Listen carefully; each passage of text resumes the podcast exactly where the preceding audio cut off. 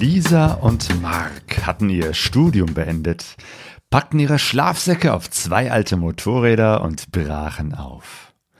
Vom Baltischen Meer bis zum Pamirgebirge wollten sie reisen und es kam ganz anders.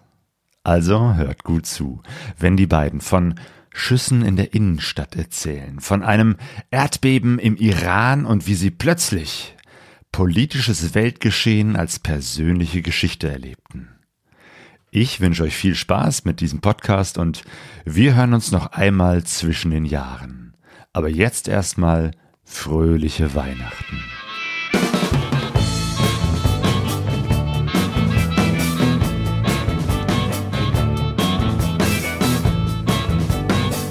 Pegasus Reise. Expeditionen mit den Ohren.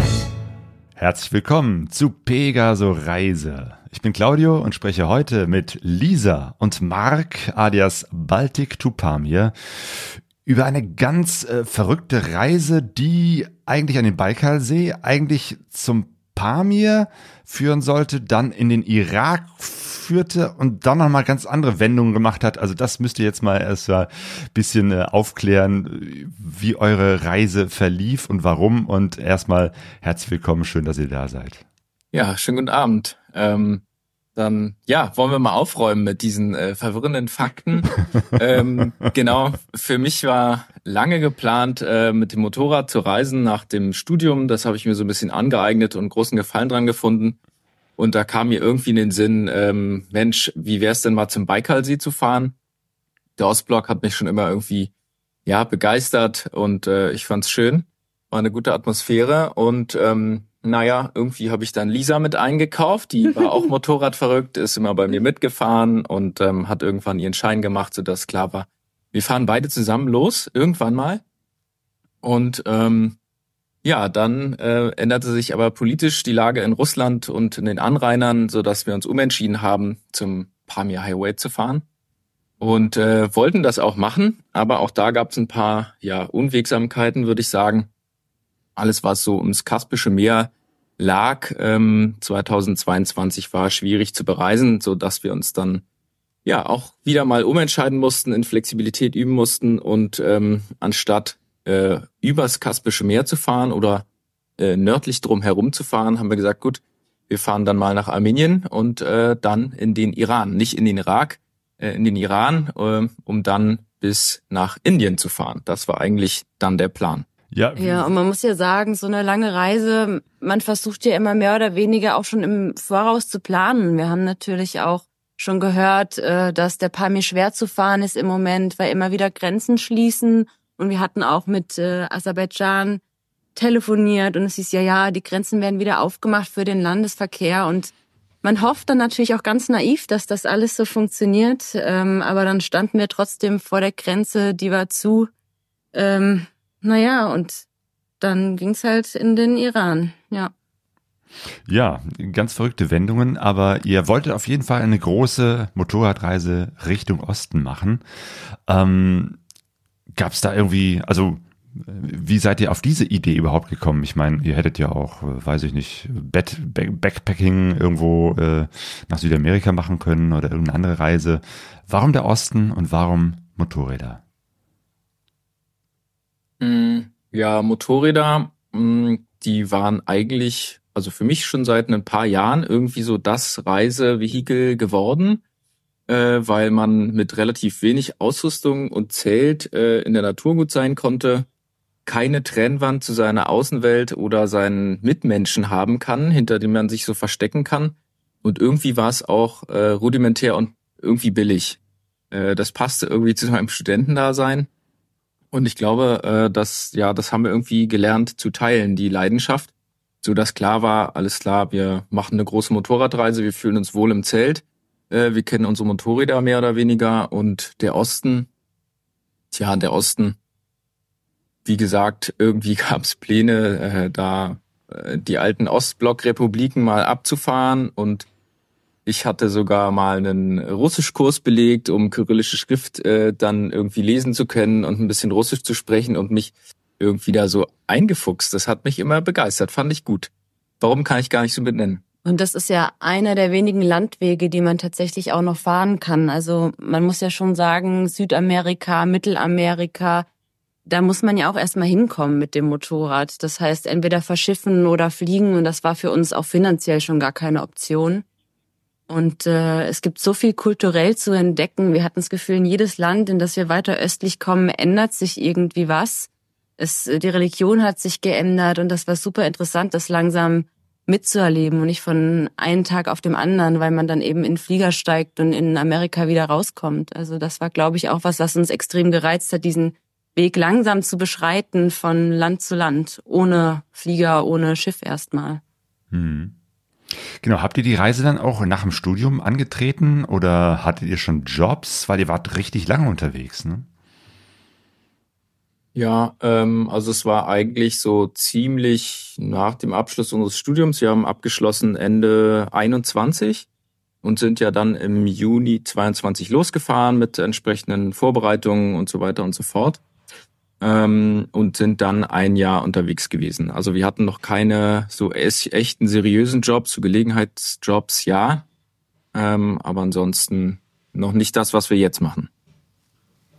Okay. Also die große Freiheit lag vor euch. Und äh, mit was für Motorrädern seid ihr gefahren? Also wir haben beide Honda. Ich habe eine Transalp. Ja, und äh, ich fahre eine alte Honda Africa Twin ähm, von 99. Ja, und das war uns an sich beiden auch schon recht wichtig, dass sie alt sind, wir selbst alles in der Pampa reparieren können. Also hm. äh, Marc hat an sich schon gesagt, schau dir einfach ein Video an, Lisa, auf YouTube und dann kriegst du das schon selber irgendwie hin. Und ich habe immer nur den Kopf geschüttelt und dachte mir, na ja, also es kann doch jetzt nicht sein, dass ich hier alles selbst mache. Aber tatsächlich war das alles dann möglich. Wir hatten uns die Monate davor eine Garage gemietet und haben die ganzen Motorräder nochmal auseinandergenommen, wieder zusammengebaut. Und es war ein richtig gutes Gefühl zu wissen, wenn was ist, können wir es einfach selber lösen. Ja. ja. Mussten wir auch manchmal. Hat auch ja. soweit soweit gut geklappt. Und irgendwie bringt's ja auch Spaß, wenn am Ende des Tages dann das Motorrad wieder funktioniert und man das mit den eigenen Händen gebaut hat. Ähm, das war schon gut. Jo, ihr hattet ein Jahr Zeit oder habt euch das so vorgenommen oder war das so Ende offen? Ist es jetzt zufällig ein Jahr geworden? Ende war schon offen. Also ja. ein Jahr war schon angepeilt, aber es wäre auch länger gegangen, es wäre auch kürzer gegangen, aber an sich hat es dann einfach perfekt gepasst. Also ja. wir waren tatsächlich fast auf den Tag ein Jahr ausgereist. Mhm. Okay, habt dann eure Motorräder gepackt, Zelt, Schlafsack, Isomatten, alles draufgepackt und seid dann losgefahren. Was äh, hat eure Umgebung, Freunde, Verwandte gesagt, äh, als ihr diesen Plan so veröffentlicht habt und gesagt habt, wir fahren jetzt los und wir fahren jetzt auf eine richtig weite Reise? Ähm, ja, ich glaube, viele waren, haben das, ich habe das, glaube ich, schon länger erzählt äh, und dann hieß es immer so, hm, ja, ja, klingt ja interessant, aha. Und warum zum Baikalsee? Das waren so die ersten Reaktionen, würde ich sagen. Und dann musste sich's doch schon zuspitzen, dass ich ein Motorrad habe, das auseinanderbaue, die Sachen packe und äh, wir dann irgendwann ernst machen. Und dann kam schon auch bisschen mehr Resonanz, aber die war eigentlich durchweg positiv. Also die Leute hat das gefreut und hat gesagt, ey, cool, dass ihr so mutig seid, dass ihr jetzt losfahrt und dass ihr den schwersten Schritt vielleicht auch wagt, einfach mal loszufahren. Ähm, passt natürlich auf und ähm, seid aufmerksam und ähm, ja, macht Erfahrungen, die euch keiner nehmen kann. Und äh, vielleicht auch gut, dass ihr es genau jetzt macht, nämlich nach dem Studium, wo man möglichst ähm, unabhängig noch ist, ein neuer Lebensabschnitt wieder losgeht. Das war auch immer so im Hinterkopf ähm, jetzt fällt es uns leicht, alle Seile zu kappen und einfach mal loszufahren. Jo, und wie war das dann, richtig loszufahren, das Gefühl zu haben, jetzt ist das nicht nur eine Wochenendtour, sondern ein richtig weiter Weg für uns?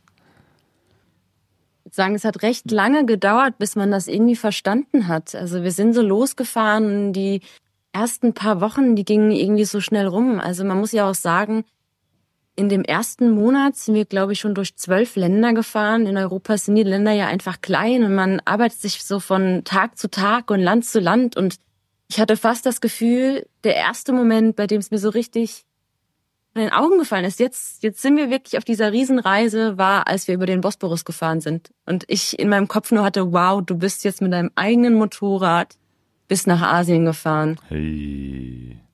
Ja. Obwohl es ja schon vorher so ein paar Abenteuermomente gab, ne? Ähm, ihr habt äh, beschrieben, dass äh, die, der Übergang von Serbien nach Montenegro schon ein bisschen frickeliger war. Ja, ja, das stimmt. Das war irgendwie ein chaotischer Tag für uns. Ähm, Beschreib mal, wie war dieser Tag? ja, also wir haben, wir haben irgendwo gezeltet. Wir sind morgens beide noch ganz pflichtbewusst nochmal laufen gegangen, in der Natur mal wieder bewegen, ja, nicht nur auf dem Motorrad sitzen. und irgendwie zogen schon die Wolken auf und äh, dann, ja gut, jetzt müssen wir mal schnell zusammenpacken. Husch, husch, äh, los, nee, bloß nicht in den Regen kommen. Ähm, und dann ging es schon mit, naja, einer kleinen Lappalie eigentlich los. Äh, ich habe irgendwie meine langjährige Mütze verloren auf dem Weg und war ganz traurig, dass die weg ist. Und Lisa hat sie auch noch gesehen und ist aber vorbeigefahren und dachte, naja, da liegt irgendwas auf der Straße. Uh. Das war so das, das erste schlechte Omen an dem Tag. Und ähm, naja, dann haben wir uns aber nicht beirren lassen, sind natürlich trotzdem in den Regen gekommen und haben einen Grenzübergang ausfindig gemacht, der Sehr klein ist, Sehr weil ja. unfassbar schöne, kurvige Straßen durch Wald und Berge. Wir dachten, perfekt, den nehmen wir. ja, bisschen Offroad, bisschen fahren, auch mal mit dem Gewicht mal wieder ein bisschen reinkommen in das Ganze und fahren, oh, bestimmt, also eine gefühlte Stunde bergab. Und So dann ein dachten wir auch Schotterweg. noch, das sind ja richtig nette Leute. Da war ein Auto, das hat ganz wild gehupt, ist an uns vorbeigefahren, hat gar nicht mehr aufgehört, gewunken und gehupt. Ich so, oh, richtig nett hier wieder heute alle. Oh. Und dann kommen wir an diesen Grenzübergang. Genau, und da ist erstmal eine Schranke. So, die ist unten und die ist noch nicht die eigentliche Grenze, sondern erstmal so eine Schranke. Und äh, ich denk mir, pf, ja, wie soll ich denn jetzt hier rüberfahren? Also, ähm, mal fahre ich einfach rechts nebenher. und rechts nebenher war aber ein kleiner Graben und der war auch nass, sodass ich mein Motorrad da direkt erstmal reingelegt habe. Und ähm, dann kam auch schon der Grenzer und fragte sich, sag mal, was macht ihr denn eigentlich hier? Ähm, naja, gesagt, ist da unten. Warum fahrt ihr außen rum? Nee, ist abgesperrt. Und ähm, naja, dann haben wir irgendwie gesagt, ja Mensch, ja eigentlich dachten wir, hier ist eine Grenze äh, und wir wollen jetzt eigentlich rüber nach äh, was Mazedonien war das? Nee, Montenegro. Nee, Montenegro. Montenegro. Und ähm, ja, genau, dann meinte er, ja, das geht hier nicht, das ist eine Grenze nur für Locals, ihr müsst jetzt außen rumfahren. Und am Fluss entlang gemessen wären das vielleicht nur ein oder zwei Kilometer gewesen. Aber da konnten wir ja nicht langfahren. Wir hätten quasi wieder ins Gebirge reingemusst und einen Umweg von 50 Das- Kilometer ja. fahren müssen Hm. so auf Schotterpisten. Naja, dann war das Benzin knapp und er ließ, naja, so mäßig mit sich reden. Und Na, am ähm, Ende meinte er schon, ihr könntet rüber, aber ich gebe euch keinen Stempel. Und da wir Ah, halt nicht okay. wussten, ob wir eventuell Ja. wieder nach Serbien einreisen wollten, haben wir halt schon diesen Ausreisestempel gebraucht. Hm. Also haben wir uns dazu entschlossen, doch umzukehren. Und dann ist uns fünf Minuten später aufgefallen, warum der Autofahrer so gehupt hat. Mark hatte nämlich seine GoPro verloren und wahrscheinlich genau in dem Moment. Und der Autofahrer Oh. wollte uns das signalisieren. Ja. Aber wir haben uns natürlich nur über seine Nettigkeit gefreut. Das heißt, wir haben schon die Mütze verloren, wir haben die GoPro verloren, wir mussten zurückfahren, mein Benzin war fast alle. mh, Dann waren wir wieder auf dem richtigen Weg und dann kam's nächste. genau, da kam das nächste, haben wir noch eine tolle, Ab eine andere Abkürzung genommen, die auch so ein bisschen so ein Waldweg eher war. Und irgendwann lenkte es sich so ganz schwammig und dachte, hm, das ist ja komisch. Ich guck mir mal lieber meinen Vorderreifen an. Ja, und der war dann auch zum ersten Mal platt. Ähm, sodass uns auch noch ein Platten dazwischen gekommen irgendwo. ist. Irgendwo im Wald Ja. und ähm, zum Glück hatten wir vorgesorgt und so ein Pannenspray dabei. Damit ließ es sich dann so ein bisschen fahren. Und äh, der Tag war dann am Ende gnädig. Wir sind dann noch so auf dem Hof gerollt, äh, wo so ein ähm, ja so ein Reifenreparateur, Ja, es war eigentlich so eine Reifen, Autowerkstatt. ja Also. genau. Und die waren die waren nett. Die haben das geregelt. Wir haben uns zwar sprachlich nicht verstanden, aber sie wussten, was ich wollte und Ja. dann durften wir Platz nehmen auf selbstgebauten Reifensesseln und haben noch äh, extra Saft gekauft bekommen. ähm, und die haben quasi uns versorgt und wir haben den Tag geschafft, irgendwie. Und dann auch den richtigen äh, Grenzübergang gefunden, dass ihr eben halt nach Montenegro ausreisen konntet. Ja, Ja. am nächsten Tag Am dann. nächsten Tag, ja. Ja. War das vorher eigentlich auch so äh, ein Ding von euch, so ein bisschen Offroad äh, und jenseits der Straße unterwegs zu sein?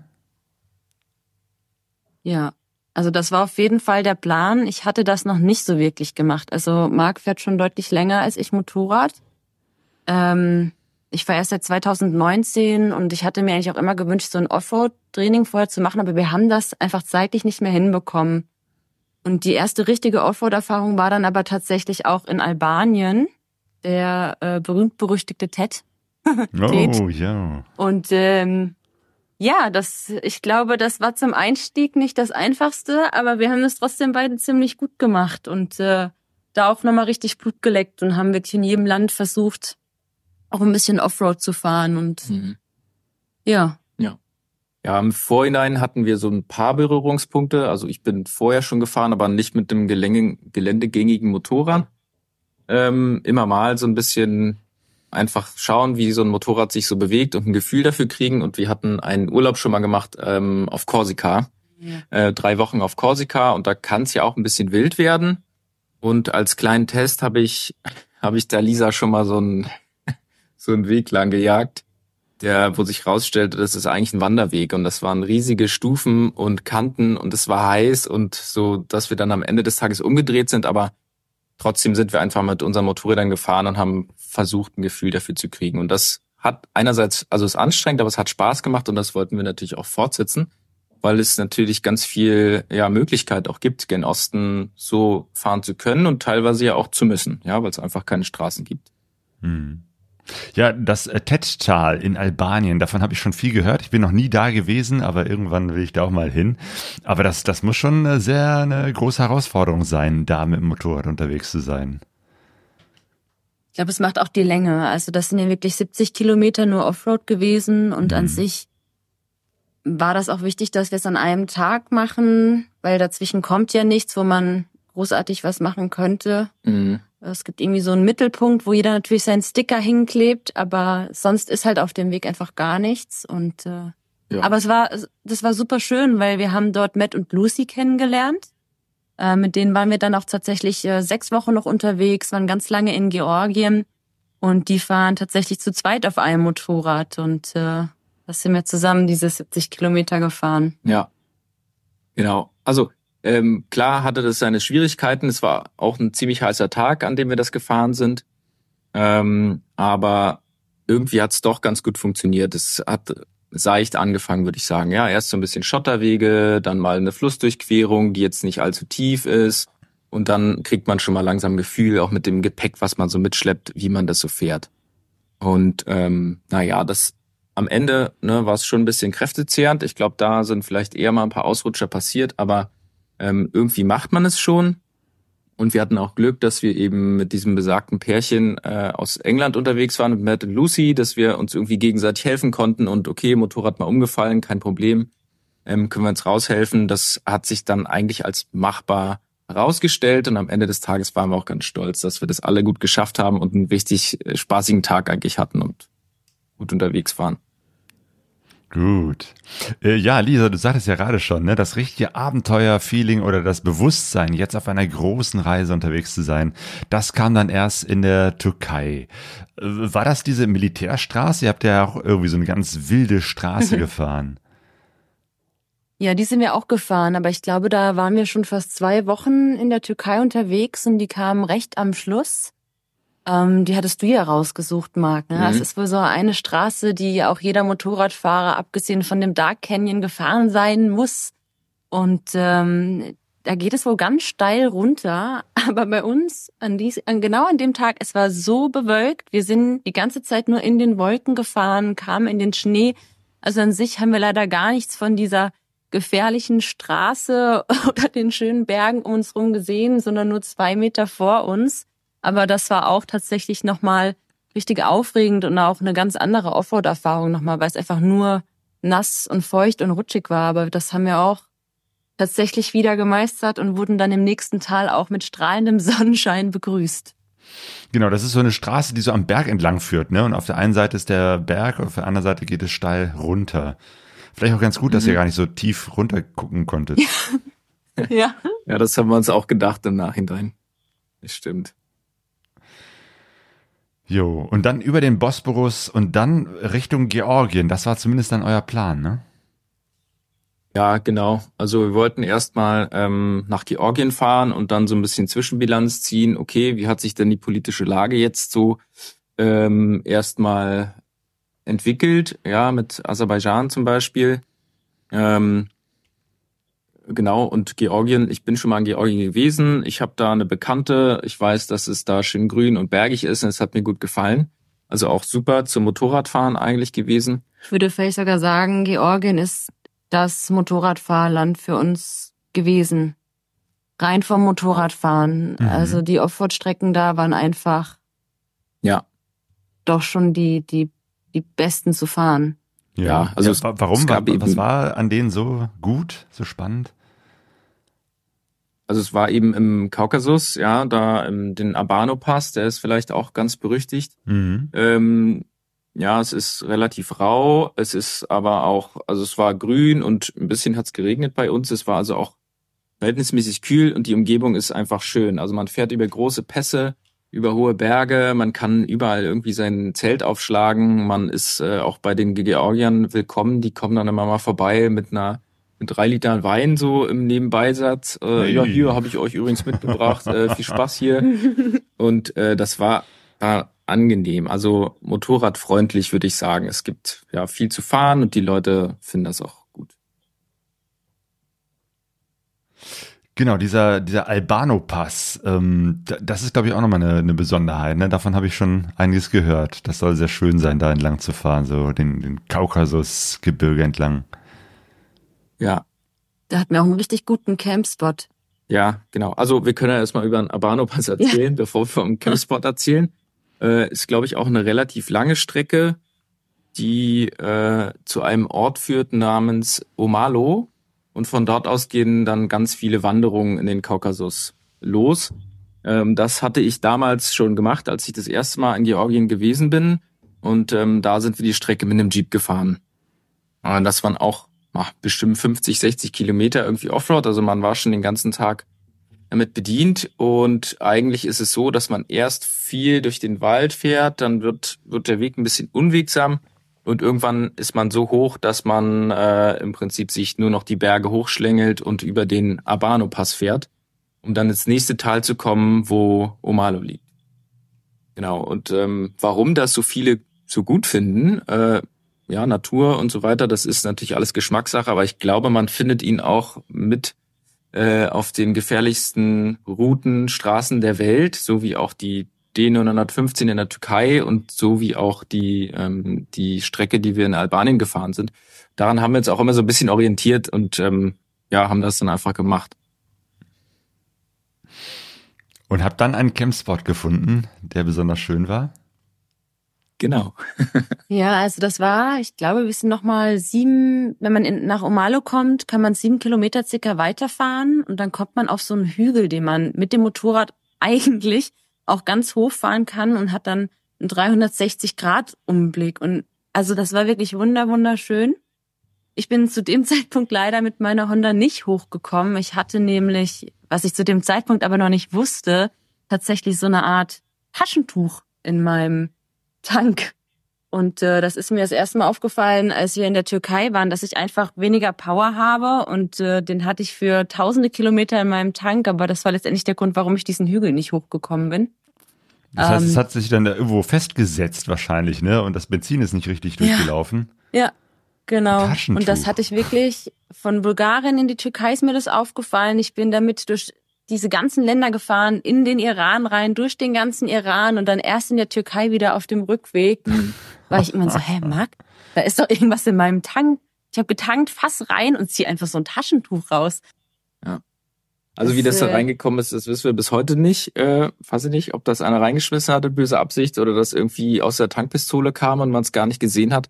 Aber es fiel auf, dass immer wenn dieser irgendwie bergauf fahren musste, dass das Motorrad schon ganz schön gestottert hat und auch mal eine schwarze Wolke kam, manchmal auch ausgegangen ist, wenn es einfach zu anstrengend wurde. Und warum das so war, haben wir nicht weiter hinterfragt. Aber man hat, wir haben uns natürlich viele Gedanken gemacht, weil man denkt sich immer, mit dem Motorrad will ich jetzt meine Einjahresreise machen und möchte Ja. diese durchstehen und was wir alles gegoogelt hatten und bei Ja. verschiedenen Werkstätten auch schon waren, aber dass mal jemand gesagt hat, ja, guck doch mal, ob du ein Taschentuch im Tank hast.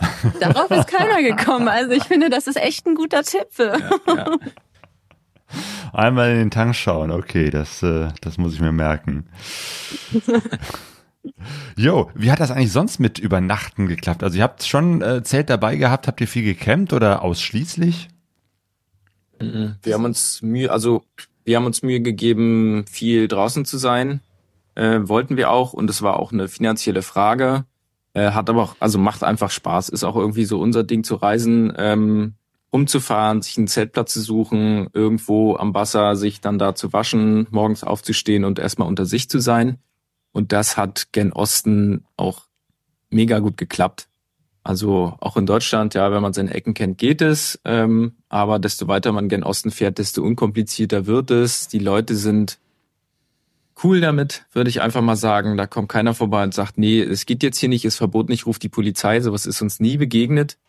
Und ähm, ja, dementsprechend haben wir das eigentlich ziemlich gut durchgezogen, dass wir viel im Zelt schlafen konnten und uns schöne, schöne Plätzchen suchen konnten. Ja, und, und wenn wir nicht im Zelt waren, waren wir oft tatsächlich Couchsurfen. Also gerade in den ah. Großstädten oder Hauptstädten von den Ländern hatten wir uns mhm. immer darum gekümmert, dass wir äh, an sich mit den Locals sein können. Das war uns auch wichtig. Mhm. Ja, wie habt ihr das sprachlich gemacht? Ähm, habt ihr da immer irgendwelche Wege gefunden, euch da, ähm, weiß ich nicht, mit äh, Google Übersetzer, Händen und Füßen äh, zu unterhalten oder ich, ich vermute mal, Englisch ist da wahrscheinlich nicht so einfach. Mm, ja, je nachdem, wo man so war, würde ich sagen. In der Türkei hat äh, Deutsch immer mal wieder funktioniert, einfach mhm. weil ja es einen regen Austausch gibt, ja. Und äh, in den alten Sowjetstaaten, also ich würde sagen in Georgien und in ähm, Armenien, hatte ich mein rudimentäres Russisch ausgepackt und so ein paar Worte verstanden, so dass wir uns damit mit Händen und Füßen und Google Translator ja, irgendwie verständigen konnten, würde ich sagen. Und im Iran, ähm, tja, wie war es eigentlich im Iran? Da haben wir auch Leute getroffen, die Deutsch gesprochen haben, junge Leute, die Englisch gesprochen haben.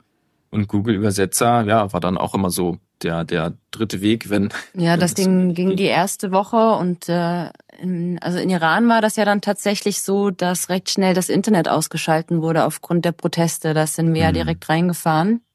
Und äh, da mussten wir dann irgendwann ein bisschen mehr mit Hemden und Füßen arbeiten. Mhm. Aber es haben doch schon mehr Englisch gesprochen, als wir erwartet hatten.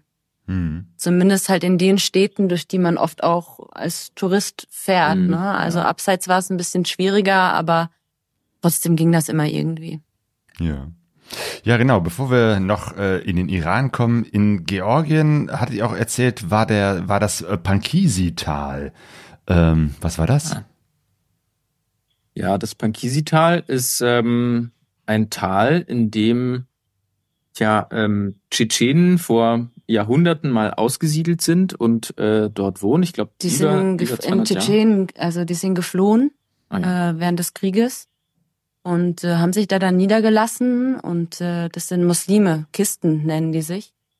Und äh, das war an sich super interessant, weil da war ganz lange kein Tourismus, weil die von Russland eben ja sozusagen beschuldigt wurden, ähm, Terroristen, islamische Terroristen großzuziehen. Ähm, und da hat sich jetzt so eine Organisation gegründet um ein Gasthaus und äh, seit drei, vier Jahren lockt die halt sozusagen äh, mit Angeboten von Free Walkings Tour, äh, Free Walking Tours, ähm, Kochkursen. Und äh, darauf bin ich eigentlich erst auf dieses Pankisi-Tal gekommen. Und äh, wir waren auch da und es war wirklich interessant, weil die ähm, die Religion auch ein bisschen anders ausleben. Wir waren in der Moschee, da durften Frauen und Männer zusammen rein. Jeder darf äh, zum Gebet rufen, auch die Frauen, jeder, der gerade da ist. Mhm. Und äh, also das war wirklich eine super interessante Erfahrung, weil ich das auch noch nie von einem anderen Reisenden zuvor gehört habe, dass er in dieses Pankisi-Tal gefahren ist. Ja. Ja, das war, war interessant. Also dafür, dass es so ein schlechtes Image hatte oder vielleicht auch noch stellenweise hat, ähm, haben wir uns da eigentlich ganz wohl gefühlt.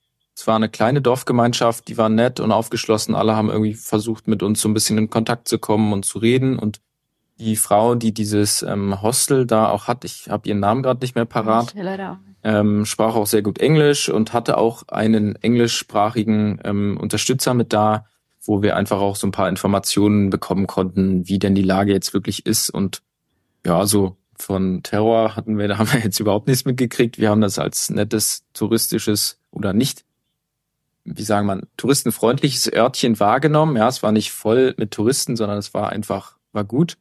Und ähm, ja, eine witzige Story war eigentlich auch noch, da haben wir uns dann auch einen ähm, Campingplatz gesucht oder Platz zum Ja. Zelten und äh, kommen an so einer Flussmündung an, wo schon zwei Autos stehen und ähm, ja, sechs, sieben Tschetschenen äh, sitzen, Schnaps trinken, Speck essen, Feuer machen und uns wild winkend zu sich winken oder zu sich rufen. Und äh, natürlich gab es ja keine Diskussion, ne? Setzt euch hin, sauft mit uns, ist dies, ist das. Und innerhalb von zehn Minuten mussten wir da mehrere Schnäpse verhaften. Und ähm, wie, wie lange die Jungs da schon saßen, das wissen wir nicht, aber die sind dann auch irgendwann alle ins Auto gestiegen und einfach wieder irgendwo hingefahren. Also, naja, so macht man das da. Für uns war es eine, ja, witzige Begegnung einfach. Und da habt ihr dann auch irgendwo euer Zelt aufgeschlagen? Ja, Genau. genau. Also eigentlich genau da, wo die, wo die saßen, haben wir unsere Zelte daneben gestellt und dann war es auch gut. Ja, am Anfang, äh, am nächsten Morgen ist er dann auch nochmal vorbeigefahren. Der eine war nämlich Förster und meinte, ja, ich wollte nur noch mal gucken, ob bei euch alles gut ist. Also auch dort, wie gesagt, mega, mega freundlich. Schön. Jo. Genau. Und dann seid ihr über Armenien gefahren, ne? Mhm. Genau. Wie war wir, das? wie lange waren wir da? Vielleicht zwei Wochen?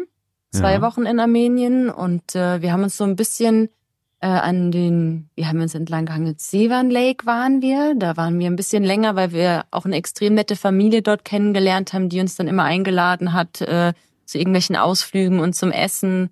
Also manchmal habe ich das Gefühl, wir konnten die Reise gar nicht mehr planen, sondern die Leute haben uns einfach zu sich eingeladen und haben dann gesagt, ihr müsst dann noch dahin und müsst das noch machen und ach und da wohnt mein Cousin, also fahrt mal da noch vorbei. Und da wir uns eh schon mehrfach umentschieden hatten mit unseren Zielen, ähm, war es auch okay, um irgendwie wieder einen Plan dann äh, zu finden. Und ähm, ja, genau, also am Seewan See waren wir. Einer der höchsten Seen auch auf der, auf der Erde. Ich glaube, über 2000 Meter hoch liegt der und ist auch sehr groß. Ähm, ganz beliebtes Ziel für die Armenier im Sommer, weil das Klima ein bisschen kühler ist als äh, tatsächlich in ähm, Jerewan, wo wir im Mhm. Anschluss hingefahren sind. Und das war wirklich eine Umstellung. Also wir sind dann da mehr oder weniger ins Tal gefahren oder einfach tiefer und es war so warm und so richtig stickige, heiße Luft, das äh, musste man erstmal verarbeiten.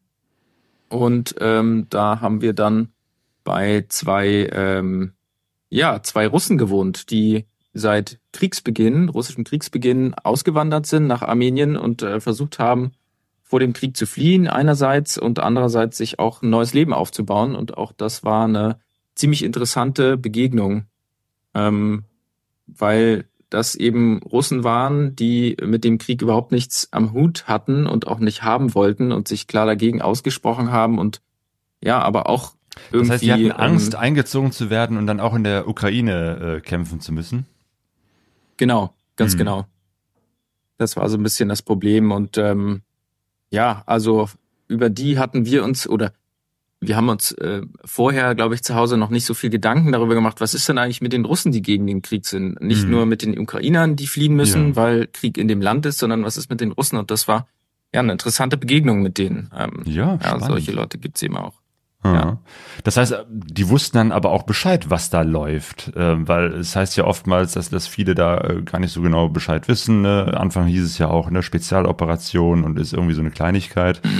Aber offenbar kriegen doch einige junge Menschen mit, das ist ein richtig schlimmer Krieg und die äh, sagen, da, da wollen wir nicht äh, rein, da, dann fliehen wir lieber aus dem Land heraus, was ja auch eine große Entscheidung ist, weil so schnell werden die vielleicht auch nicht wieder zurück in ihre Heimat können. Ja, definitiv. Also das war ein Problem und ähm, offenbar ist sowas auch ähm, ein starkes Generationsproblem gewesen. Ähm, die deren Elterngeneration, so haben sie uns zumindest erzählt, äh, lassen sich vor allem ja bekommen ihre Informationen über den Fernseher, über die öffentlichen Medien, übers Radio. Und das ist natürlich was anderes, als wenn man als junger Mensch im Internet unterwegs ist und vielleicht auch ein bisschen vergleichen kann und mehr hinterfragt. Und das war bei einem unserer Hosts ein Riesenproblem. Also der hat sich mit seinem Vater und seiner Mutter total verkracht und hat dann auch das Land verlassen und keinen Kontakt bis heute zu denen. Ähm, also nicht nur Problem Politik, sondern auch Familie Ja. in dem Zusammenhang.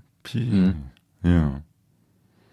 Ja, spannend. Ähm, und dann seid ihr von Armenien aus in den Iran reingefahren? Ja, Ganz genau. Ja. Wie war das im Vorhinein? Äh, Iran ist doch auch immer so ein Problem, da irgendwie das richtige Visum zu bekommen oder zum richtigen Zeitpunkt da zu sein. Habt ihr das irgendwie vorher genau so hingekriegt, dass ihr zum richtigen Zeitpunkt da einreist? Na, ähm, wir haben die Zeit in Georgien ganz gut genutzt und ein bisschen recherchiert. Äh, und da dann sozusagen die Route Richtung Pamir Highway ja ausgefallen ist, haben wir gesagt, gut, was machen wir jetzt? Wir brauchen ein anderes Ziel. Okay, wir machen Iran. Wie kommen wir in den Iran? Und wie läuft das mit dem Visum? Und das ging relativ unkompliziert. Ich glaube, das haben wir an einem Nachmittag geklärt. wir haben das beantragt, aber tatsächlich äh, haben wir über TEP Persia, das ist so eine Visa, ja, eine Reiseagentur. Wir hatten nämlich schon öfters gehört, man kann das zwar auch persönlich letztendlich immer alles beantragen, aber man kann in so eine Art Warteschleife kommen. Und zu dem Zeitpunkt, wenn man in dieser Warteschleife ist, kann man kein neues Visum beantragen. Man hängt da sozusagen drin, kann das alte nicht stornieren, kann kein neues beantragen und dann geht's einfach nicht voran. Und äh, diese Ted Perscher, die hatten ganz gute Bewertungen und es war wirklich innerhalb von einem, einer Eine Woche, Woche. glaube ich, konnten wir dann aufs Konsulat gehen in Georgien und haben da dann unser Visum ganz einfach abholen können. Ah ja, Genau. direkt in Georgien. Das heißt, dann war das Genau. Sehr flexibel, weil dann, dann wusstet ihr ungefähr, wie lange ihr von Georgien noch bis zum Iran braucht.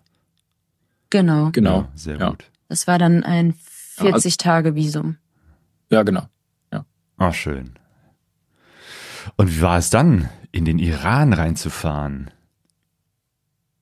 Ja, das war Nervenkitzel. Ja, echt Nervenkitzel. Also es wurde zusehends heißer. Ähm, wir haben den ganzen Tag geschwitzt, nicht nur vor Aufregung, sondern einfach, weil es richtig warm war im Süden Armeniens und dann auch im Iran natürlich. Und dann hatten wir schon diverse Stories gehört ähm, mit den Grenzübertritten in den Iran. Also die Kontrollpunkte, äh, die Grenzübertritte, die sind da nicht so geregelt, wie man es gewohnt ist. Ja, aus anderen Ländern oder gar aus Europa. Wird von A nach B geschoben und dann wieder von Man- C nach D. also man kommt erstmal an, man muss einen Haufen Papiere vorzeigen, ja. Damit, dazu zählt natürlich erstmal das Visum, was äh, funktionieren muss, dann das Carnet de Passage, was man haben muss und vorher auch ja beantragt haben muss. Und ähm, dann, naja, sind da ein Haufen Leute und man fragt sich, was machen die denn alle hier? Und es ist wohl so, es gibt ein paar offizielle Mitarbeiter an der Grenze, die da Stempel verteilen und da wirklich arbeiten. Und dann gibt es aber noch einen Haufen, tja, Hilfsdienstler oder Leute, die denken, sie könnten sich was dazu verdienen, indem sie die Touristen dann durch die Grenze schleusen. Und ähm, naja, dem wohl wissend ähm, sind wir natürlich irgendwie aus dem Weg gegangen, um irgendwie Komplikationen zu haben oder unnötig Geld zu bezahlen. Und das hat an der Grenze von Armenien nach Iran äh, sehr gut geklappt. Also alles einfach mal in die rote Mappe gesteckt und dann arm, ja hochoffiziell und haben uns jemanden gesucht mit einer Uniform und gesagt, so, wir wollen jetzt in Iran, wie sieht's aus? Hier sind alle Papiere. Und ähm, dann, ja, haben wir das auch, ich glaube, in anderthalb Stunden oder so oder zwei, drei Stunden. Jedenfalls nicht so lange, wie manche andere da gewartet haben, haben wir das durchgezogen und waren dann plötzlich im Iran. Hey. Gut. Und wie, wie ist so der, der Übergang? Also, also selbst Armenien äh, bin ich auch noch nie gewesen. Äh, Wie sieht's da aus? Und äh, tut sich da was zum Iran hin? Ändert sich da was? Ist die Landschaft anders? Äh, ist die Atmosphäre anders? Also für mich hat sich das natürlich schon anders angefühlt als Frau. Alleine schon, weil ich ja immer dann den Hijab, also das Kopftuch tragen musste. Ähm, und am Anfang hatte ich eben auch den Helm auf und habe den abgezogen und habe dann sofort den Hijab aufgezogen und da habe ich schon gemerkt, das funktioniert so nicht. Also ich musste dann tatsächlich schon unter dem Helm eben das Kopftuch tragen. Ähm, und ich hatte auch schon Bedenken, bevor wir in den Iran gefahren sind, wie ich denn als Frau auf dem Motorrad ankomme. Weil an sich ist das Motorradfahren den Frauen ja untersagt. Und äh, ich hatte einmal Angst, dass äh, Männer das nicht gut finden könnten, dass ich jetzt als Frau auf dem Motorrad bin. Und ich hatte auch ein bisschen Angst, dass die Frauen sagen, toll, jetzt kommt hier die Ausländerin und zeigt uns, tanzt uns sozusagen auf der Nase rum und zeigt uns, was wir nicht machen dürfen. Aber ich habe so viel Zuspruch bekommen. Also ich hatte keine einzige Situation, in der ich mich irgendwie als Frau auch auf dem Motorrad unwohl gefühlt habe.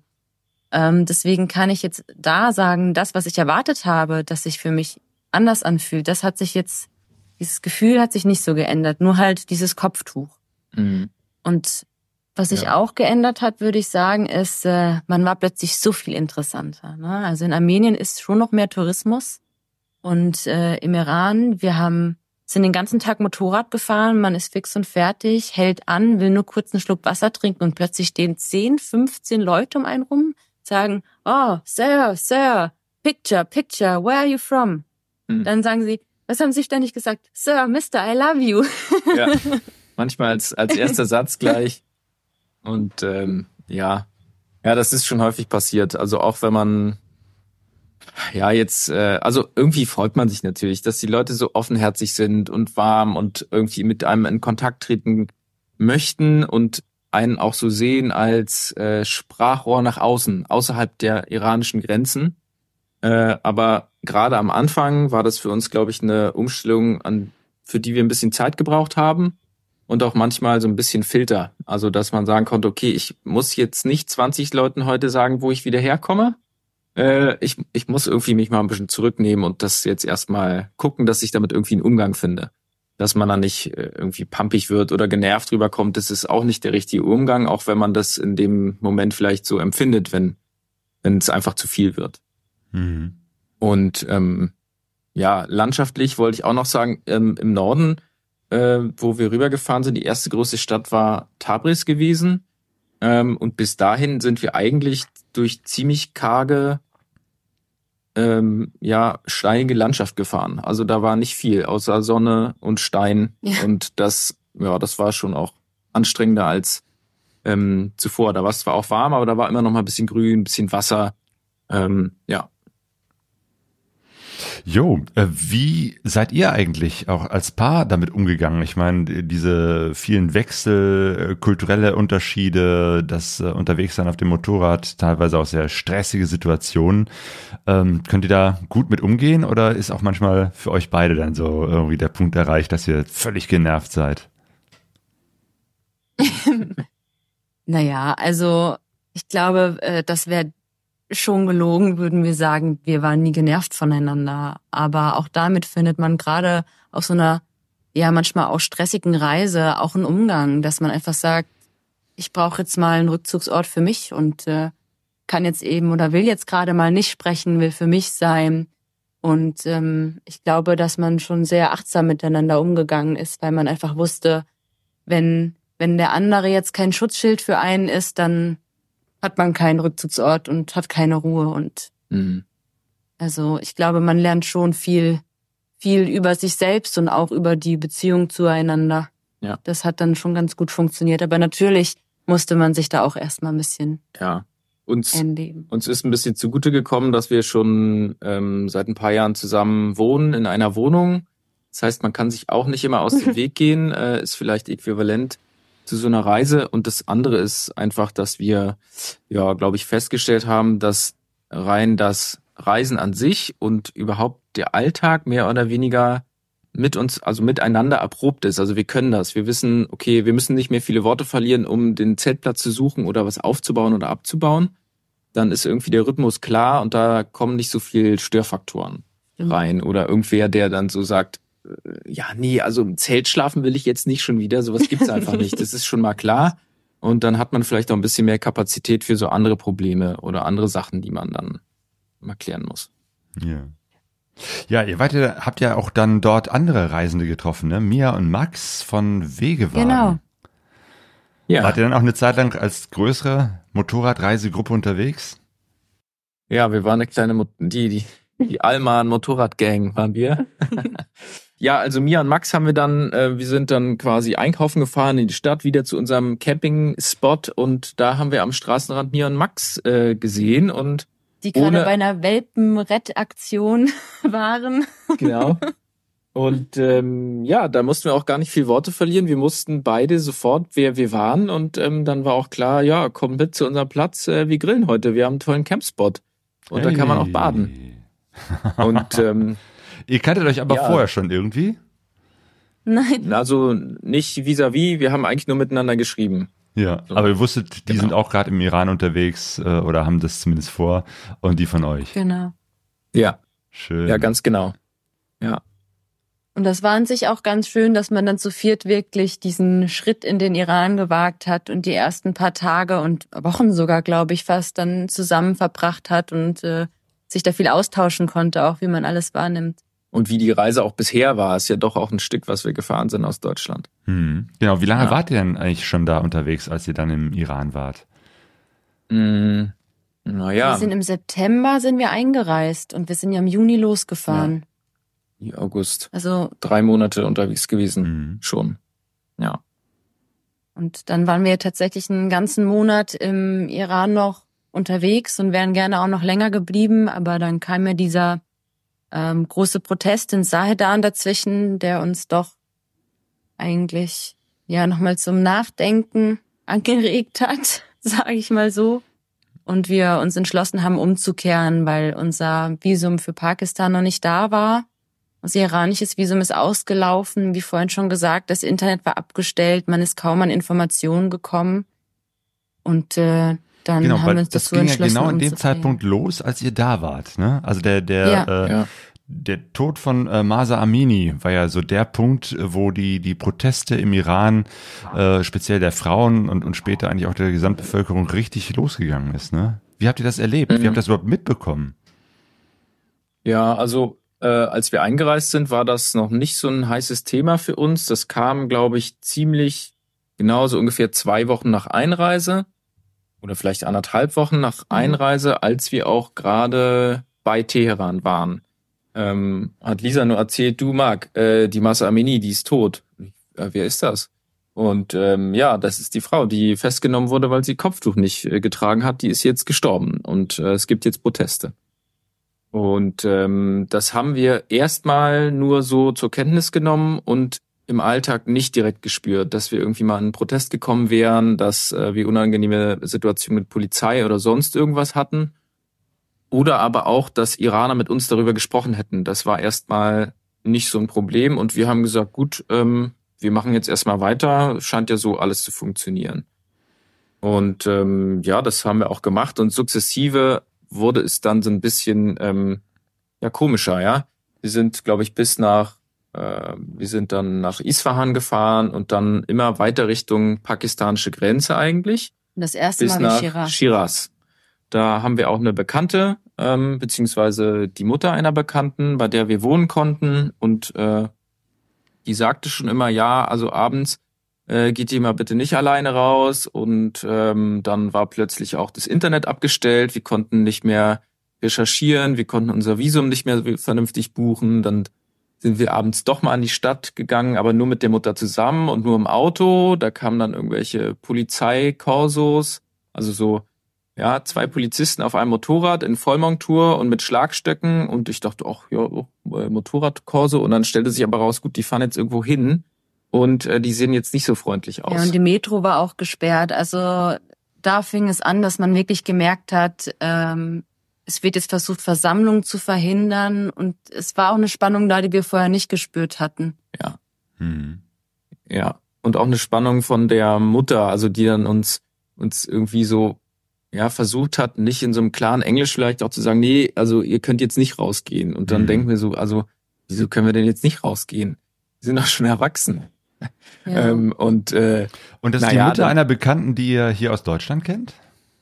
ja, genau. Also Ah, ja. ihre Tochter ist mit 18 nach Deutschland gekommen und ähm, hat hier eine Ausbildung gemacht, hat sich gut eingelebt und äh, die Mutter ist halt in Iran geblieben und die konnten wir dann besuchen und bei ihr sein. Das war ganz schön. Ja. Lieben Gruß an Ashal an dieser Stelle. Das ist äh, Hey. besagte Tochter. Vielleicht Ja. hört sie irgendwann mal mit. Ja. Wer Ja. weiß. Ja, also ihr habt wirklich gemerkt, da geht was los und das ist jetzt mm, offenbar auch eine, eine politisch brisantere Geschichte, als wie nur ein paar hundert Menschen protestieren, sondern da, da geht jetzt richtig was Mhm. los. Wie ging es dann weiter? Ja, also, naja, also das waren immer so die kurzen, so kurze Ereignisse, würde ich sagen, dass man abends nicht das machen konnte, was man wollte oder das Visum eben nicht buchen konnte, weil das Internet mal zeitweise nicht geht. Und zusätzlich von außen kamen dann auch immer schon mal so Nachrichten, ja Mensch, wie ist ihr seid doch gerade im Iran, da muss es ja richtig abgehen. Und das haben wir aber also den größten Teil des Alltages nicht so wahrgenommen und haben gesagt, so, wir machen das jetzt, es kann hier immer mal ein bisschen unruhig sein im Iran, das ist eigentlich nichts Neues, wir fahren jetzt einfach weiter. Und ähm, gucken, was kommt. Und bis nach Saadan, was ja die große, ich sag mal, die Grenzstadt ist, bevor man dann nach Pakistan kommt, haben wir halt, das war der 30. September, das weiß ich noch, und das wurde dann auch äh, in den deutschen Medien irgendwann als Bloody Friday betitelt, weil da wohl fast 100 Menschen umgekommen sind. Und äh, auch da waren wir wieder bei einem Couchsurfing-Host, der gerade auch seinen Military Service ähm, gemacht hat. Und der kam aus der Nachtschicht und wir hatten geplant, an dem Tag zusammen in die Berge zu fahren. Und da meinte er, ah, ich muss jetzt noch mal los, ich muss auf Arbeit. Und man hat schon gemerkt, da war er ein bisschen nervös. Mhm. Und ähm, dann ist Weil er gegangen. Er als Soldat und möglicherweise dann auch hätte äh, gegen Protestierende vorgehen müssen. Ja, genau, ich glaube, genau. das, also er hatte, glaube ich, einer der der blödesten Positionen. Er, ja, das also Military Service sucht man sich ja nicht aus, den muss man irgendwie dem muss man nachkommen, das ist eben so, aber eigentlich ist er mit uns durch die Stadt gegangen und hat ähm, so seinen Nachbarn Hallo gesagt und seinen Freunden vorgestellt, also der Zivilbevölkerung, ähm, die vielleicht auf der anderen Seite dieses Protests stehen. Und am nächsten Tag musste er dann aber eben immer wieder zu seinem Service gehen. Und dann hat er dich nämlich nicht, angerufen. Wir wissen nicht, ob er damit, wie, wie er damit involviert war. Aber genau, das war eigentlich der Knackpunkt am nächsten Tag, wo er dann auf diese, auf seine Wache wieder gefahren ist. Wollten wir eigentlich gerade in die Stadt gehen und uns ähm, darum kümmern, dass wir unser äh, Visum kriegen für Pakistan. Und dann meinte er nur ganz kurz, äh, Marc, ihr könnt nicht rausgehen, ähm, wir schießen jetzt hier auf Leute und draußen ist was los, bleibt bitte in der Wohnung. Also er hat wirklich äh, gebrochenes Englisch gesprochen und seine Worte waren an sich nur Government is shooting the people. So hat er es gesagt. Genau. Und dann hat er aufgelegt. So, und dann Mhm. erstmal Stille, äh, haben wir kurz geschluckt und gesagt, hm, gut, dann bleiben wir drin. Und dann hörte man schon ein bisschen, ja, auf der Straße, da ist was los, da sind auf jeden Fall viele Leute, es wurde immer so gegrölt und es waren auch nicht nur 10, sondern es waren auch mal 50, 60, 70, 100 Leute. Und dann sind wir aufs Dach unseres Hauses gegangen, da war eine Dachterrasse und da sah man dann schon äh, den schwarzen Nebel von irgendwelchen Sachen, die angezündet wurden. Also rund um uns rum, wirklich, man muss sagen, einmal, einmal einen Kreis um uns rum hat man gesehen, es hat gebrannt. Und Genau. diese eine große Straße konnten wir einsehen und es waren nur vermummte Männer, die, wie Max schon gesagt hat, grölend ins Stadtzentrum gelaufen sind. bewaffnet auch waren, bewaffnet, in die Luft dann geschossen haben. Fielen auch die ersten Schüsse. Ja. Und ähm, Helikopter. Der Muizin hat die ganze Zeit gerufen, nicht, nicht zum Gebet. Wir haben ihn natürlich nicht verstanden, das war aber was anderes. und äh, das war wirklich eine extreme Situation, weil die, ich sag mal, alle Sinne irgendwie berührt hat. Wir haben das gesehen, wir haben das gehört, man hat gerochen, dass, dass es brennt. Das, äh, Mhm. Und naja, ist natürlich was äh, absolut Unübliches aus unseren Breiten, sowas mitzukriegen. Und da muss man auch erstmal überlegen, okay, was machen wir denn jetzt? Also, was ist denn überhaupt los? Hat das was Ja. mit den Protesten in Teheran zu tun? Äh, Mhm. Ist das irgendwas anderes? Sind wir Teil des Konflikts? Und wie kommen wir denn hier überhaupt wieder unbeschadet weg? Ja, wir haben ja noch nicht mal ein Visum für, für äh, Pakistan.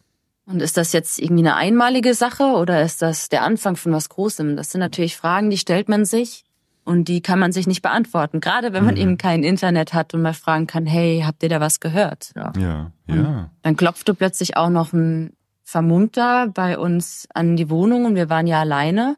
Mhm. Und äh, also ich selbst habe ihn nicht gesehen, Marc hat ihn gesehen und da waren wir halt auch erstmal in Verunsichert. Eigentlich.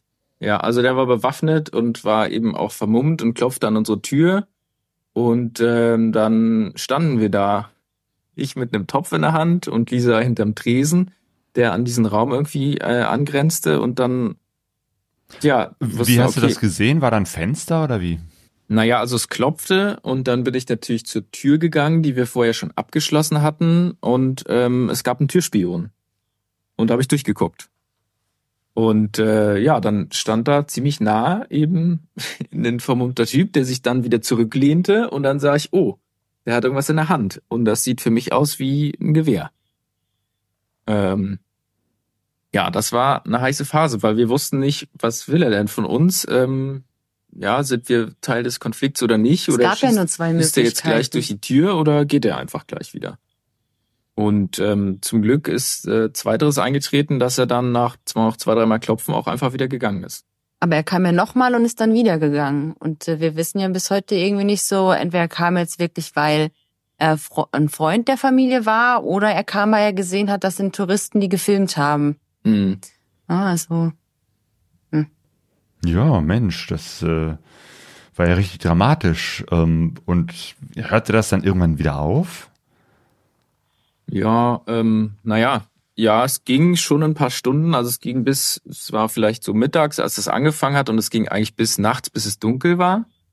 Äh, dann in geringerer Intensität. Und wir haben natürlich irgendwie versucht, Informationen heranzukriegen. Ähm, äh, telefonieren ging zum Glück noch, Internet nicht. Äh, aber es hat uns aber nicht viel gebracht. Also ich habe einmal angerufen in der deutschen Botschaft, die wussten noch von gar nichts und haben uns auch irgendwie nur so allgemeingültige Tipps gegeben und meinten, ja, so wer jetzt gerade im Iran ist, der sollte auch nur da sein, wenn er einen guten Grund hat. Äh, okay, gut. Ähm, dann habe ich noch angerufen, einen, einen deutsch sprechenden Iraner, den wir vorher kennengelernt hatten, ob er was gehört hatte in, in einer Stadt, die nicht so weit weg war. Der wusste aber auch von nichts, ähm, so dass wir ziemlich im Dunkeln getappt sind und miteinander versucht haben, irgendwie rational mal durchzugehen, was machen wir jetzt. Also warten wir hier ab auf irgendein Visum, wo wir nicht wissen, wann wir es kriegen? Oder sagen wir, wir fahren hier, sobald ähm, quasi, also sobald nicht mehr geschossen wird, packen wir die Motorräder und fahren ja aus diesem Ort weg. Und ähm, ja, da irgendwie nicht klar war, was das wird, wie lange das dauert und wo wir wirklich hin können, in Sicherheit hin können, haben wir gesagt, okay, am nächsten Morgen, wir fahren los und wir fahren jetzt hier weg aus diesem Ort und vielleicht fahren wir auch weg aus dem Iran. Mal gucken, was, wie sich die Lage so entwickelt und was, was sich so abzeichnet. Mhm. Aber wie eigentlich geplant nach Pakistan konntet ihr nicht, weil ihr noch nicht das Visum hattet. Ganz Genau. genau. Ja. Und ähm, ja, also unser iranisches Visum ist auch abgelaufen parallel. Wir hatten nicht mehr viele Tage, so dass wir auch nicht lange warten wollten oder auch konnten. Und ähm, haben dann gesagt, gut, also die Tage, die wir jetzt noch haben, die brauchen wir ja auch, um irgendwie auch hier ausreisen zu können in ein Land, wo wir wissen, dass es sicher ist. wir waren ja Ähm. schon so weit von der Türkei weg, das waren, ich glaube, fast 3000 Kilometer wieder in die andere Richtung. Und das macht man Hm. ja mit dem Motorrad nicht einfach in drei Tagen. Hm. Das heißt, Ja. wir wussten, wir brauchen da auch noch eine gewisse Zeit. Mhm. Ja. Wie viel Zeit hattet ihr dann noch zu dem Zeitpunkt? Ja, ich glaube, wir hatten noch eine gute Woche und ähm, letztendlich haben wir fünf Tage gebraucht, um wieder auszureisen und hatten einfach Türkei. noch so ein bisschen, also in die Türkei wieder auszureisen und haben einfach ein bisschen Puffer geplant, haben gesagt, okay, nee, wir fahren jetzt hier durch und äh, ja, wollen irgendwie nicht Teil einer, einer Revolution sein oder nicht mittendrin sein zumindest, Hm. sagen wir mal so. Ja. Und unser Pakistan-Visum kam dann tatsächlich auch erst Mitte Oktober. Also das hätte uns nicht gereicht. Ja, es war ganz knapp. Also es war, glaube ich, ein Tag, nachdem wir dann wieder in der Türkei waren, hatten wir dann das Visum für Pakistan auch erst gehabt. Ja, okay. Also es wäre ziemlich knapp geworden. Ja. Mhm. Das heißt, ihr seid dann wirklich äh, wieder zurück in die Türkei gefahren, aus dem Land heraus. Habt ihr sonst noch was mitbekommen vom Iran auf dieser Rückreise? Ja, es war dann in diese Region war ziemlich viel Militärpräsenz, also lange Konvois, die da lang, also einfach in Richtung Sahedan gefahren sind. Aus der Stadt heraus, das war auch ein einzelnes Schlachtfeld, da waren schon viele Soldaten, die an den Ecken standen, die auf den Dächern waren, alles beobachtet hatten und ähm, na, wir mussten da durch allerhand Schutt fahren. Und ähm, dann wurden wir auch in Richtung Nordwesten, wurden wir dann auch die ersten Male kontrolliert von so Militärstützpunkten, äh, wo sie gefragt haben, ja, wo kommt ihr her, was macht ihr? Und da wussten wir jetzt auch nicht, um Gottes Willen. Durchsuchen die jetzt unsere Handys, äh, wollen die wissen, was wir gesehen haben oder oder oder. Hm. Und es hat uns ehrlich gesagt auch noch ein bisschen mehr unterstützt in unserem Entschluss, dass wir sagen, okay, wir müssen jetzt umdrehen und wir fahren jetzt hier raus. Aber mir ist an dem an der Stelle nochmal richtig wichtig zu sagen, wir hatten ja, bevor das in Saadam passiert ist, 30 Tage im Iran und die waren wirklich wunder, wunderschön. Also wir haben so tolle Erfahrungen gemacht mit Mhm. den Menschen da. Die Landschaft ist so toll. So viel Gastfreundschaft habe ich in meinem Leben noch nicht erfahren. Also der Iran ist wirklich ein Land. Ich würde jedem ans Herz legen, da mal hinzufahren. Also wir haben jetzt so viel über das Negative gesprochen, mhm. deswegen ist es mir wirklich wichtig, nochmal zu sagen, es sind so, so, so unfassbar tolle Menschen dort. Ja. Jo. Ja, ja, das stimmt. Ja. Ich habe auch so viele tolle Reiseberichte vom äh, Iran gehört, über genau das, was sie sagt, über die Gastfreundschaft der Menschen, über ein Land, das wirklich fantastisch sein soll, das einfach nur leidet unter einer wirklich furchtbaren äh, Terrorregierung. Ja.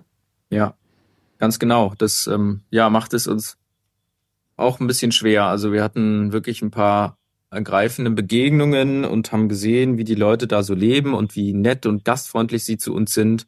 Und wir, die das jetzt als mal unangenehm erlebt haben, können ausreisen und hm. die Leute sind da aber leider gefangen und für die ist es unter Umständen auch Alltag, dass sie da hm. leben müssen. Das war schon, ja, war schon ein hartes Stück.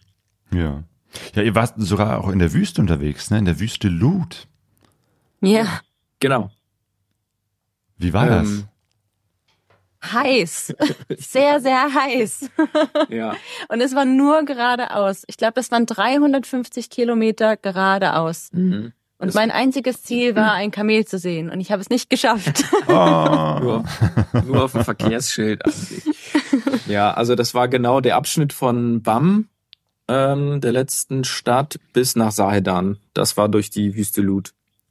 Und äh, ja, es war, wie man sich eine Wüste vorstellt, aber also über 350 Kilometer kam nicht viel. Ich glaube, es gab eine Tankstelle zwischendurch und sonst kam eigentlich nicht viel. Sonst war eben Wüste und geradeaus fahren und warm. Mhm. Ja, und äh, zum Schluss im Iran habt ihr zu allem Überfluss auch noch ein Erdbeben mitbekommen, ne? Naja, eher, eher nur noch das Erdbeben, äh, das Nachbeben, das Nachbeben, ah, ja. ja. Okay. Das war, das war verrückt. Also wir sind ja wirklich diese fünf Tage aus diesem, ich sag mal, Krisengebiet, wie wir es äh, wahrgenommen haben, durch den Iran gefahren, einmal wieder Richtung Türkei und saßen dann bei so einem Teestand, wo wir unser Zelt aufschlagen wollten. Ja. Also kurz vor der Grenze war es eigentlich, da waren, waren so kleine Podeste, die waren überdacht und da war so ein netter Mann, der verkaufte Tee und ähm, da dachten wir, gut, wir trinken mal noch einen und vielleicht können wir hier schlafen und dann morgen gleich zur Grenze rüberfahren. Ähm, und ja, irgendwie haben wir uns dann mit Händen und Füßen verständigt, hat uns Tee angeboten und wir saßen da und haben uns dann unterhalten über Google Translator und so. Äh, und dann irgendwann äh, kam so ein, ja, es fühlte sich so an, als ob unter einem eine U-Bahn fährt. Hm. Und dann machte er irgendwie so komische Bewegungen und ich dachte, ja gut, also eine U-Bahn wird die jetzt nicht fahren, aber vielleicht bohren die ja irgendwie unterirdisch was oder bauen hier irgendwas ab. Und äh, so dachten wir dann, wir hätten uns richtig verstanden. Und da, als wir dann unser Zelt irgendwann aufbauen wollten, meinte er, nee, also Zelt aufbauen ist jetzt irgendwie nicht so gut und wollte uns davon abbringen und wir wussten auch nicht wieso ähm, und bot uns als Alternative an, wir sollten doch mit dem anderen Mann, der da noch saß, wir sollten doch mit dem mitfahren, wir können in seinem Haus schlafen, ist kein Problem. Der hat auch zwei Kinder, die sprechen Englisch und es ist dann alles klar. Ähm, na gut, ähm, haben wir uns nicht viel bei gedacht und sind dann mitgefahren und dann stellte sich raus, so erzählte uns dann die Tochter, dass es am Tag zuvor in Koi, so hieß der Ort, ähm, ein Erdbeben der Stufe 5, glaube ich, gegeben hat. Und dass es äh, bis zu 500 Verletzte gab. Und man hat das wirklich auch an dem Haus gesehen, in das wir dann eingeladen wurden, dass halt äh, Risse in den Wänden waren, das halt von dem nächtlichen Erdbeben war. Und äh, ich musste so ein bisschen tatsächlich über meine, ich weiß nicht, ob ich es Naivität nennen soll, schmunzeln. Weil man sitzt da und die Erde bebt, aber dass ich an Erdbeben denke, ja. das wäre mir ja. in dem Moment nicht eingefallen. Ich dachte das wirklich, sind wir auch gar nicht jemand. gewohnt hier, ne? Ja. nee. Ja. Und, und vor allem, wir kommen jetzt irgendwie von dem, von dem, von dem einen Ort, wo wir nicht sein wollen und fahren halt genau ins quasi ins Epizentrum von Erdbeben rein. Das war auch irgendwie ein doofer Zufall.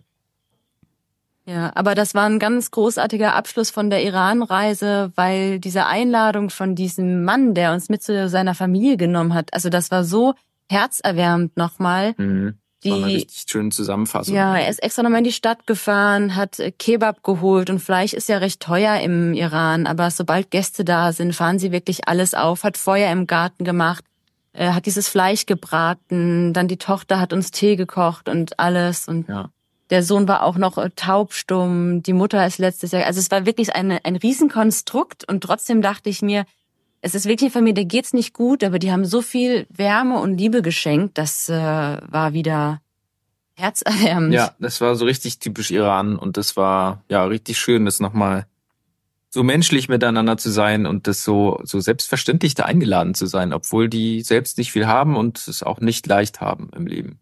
Ja. Ja, schön.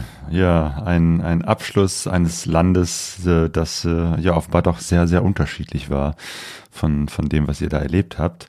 Ähm, aber an der Stelle war ja auch klar, jetzt geht euer Plan, eure ursprünglich geplante Route auch nicht mehr so weiter, wie ihr das äh, eigentlich dachtet. Also habt, hattet ihr da schon irgendwie einen Plan B entwickelt? Ja, ja, haben wir irgendwie schon entwickelt. Äh, wir haben überlegt, was machen wir denn jetzt mit den Motorrädern?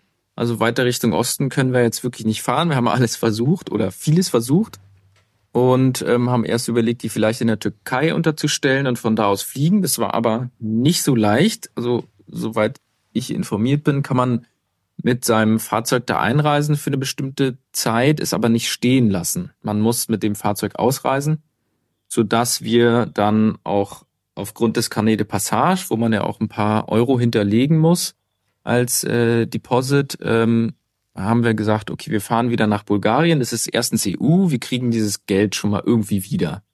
Und äh, zweitens, ein anderer Grund war, dass es da das Motocamp Bulgaria gibt, wovon wir schon ein bisschen was gehört hatten. Ich glaube, Wegewagen hat uns das erzählt, die sind auf dem Hinweg da gewesen und ähm, mm. da wussten wir, okay, wir können unsere Motorräder einstellen, die sind dann eingewintert und in Sofia wird es auch irgendwie einen Flug geben, ähm, wo wir dann vielleicht unsere Route einfach komplettieren können und nach Indien fahren oder nach Nepal fliegen.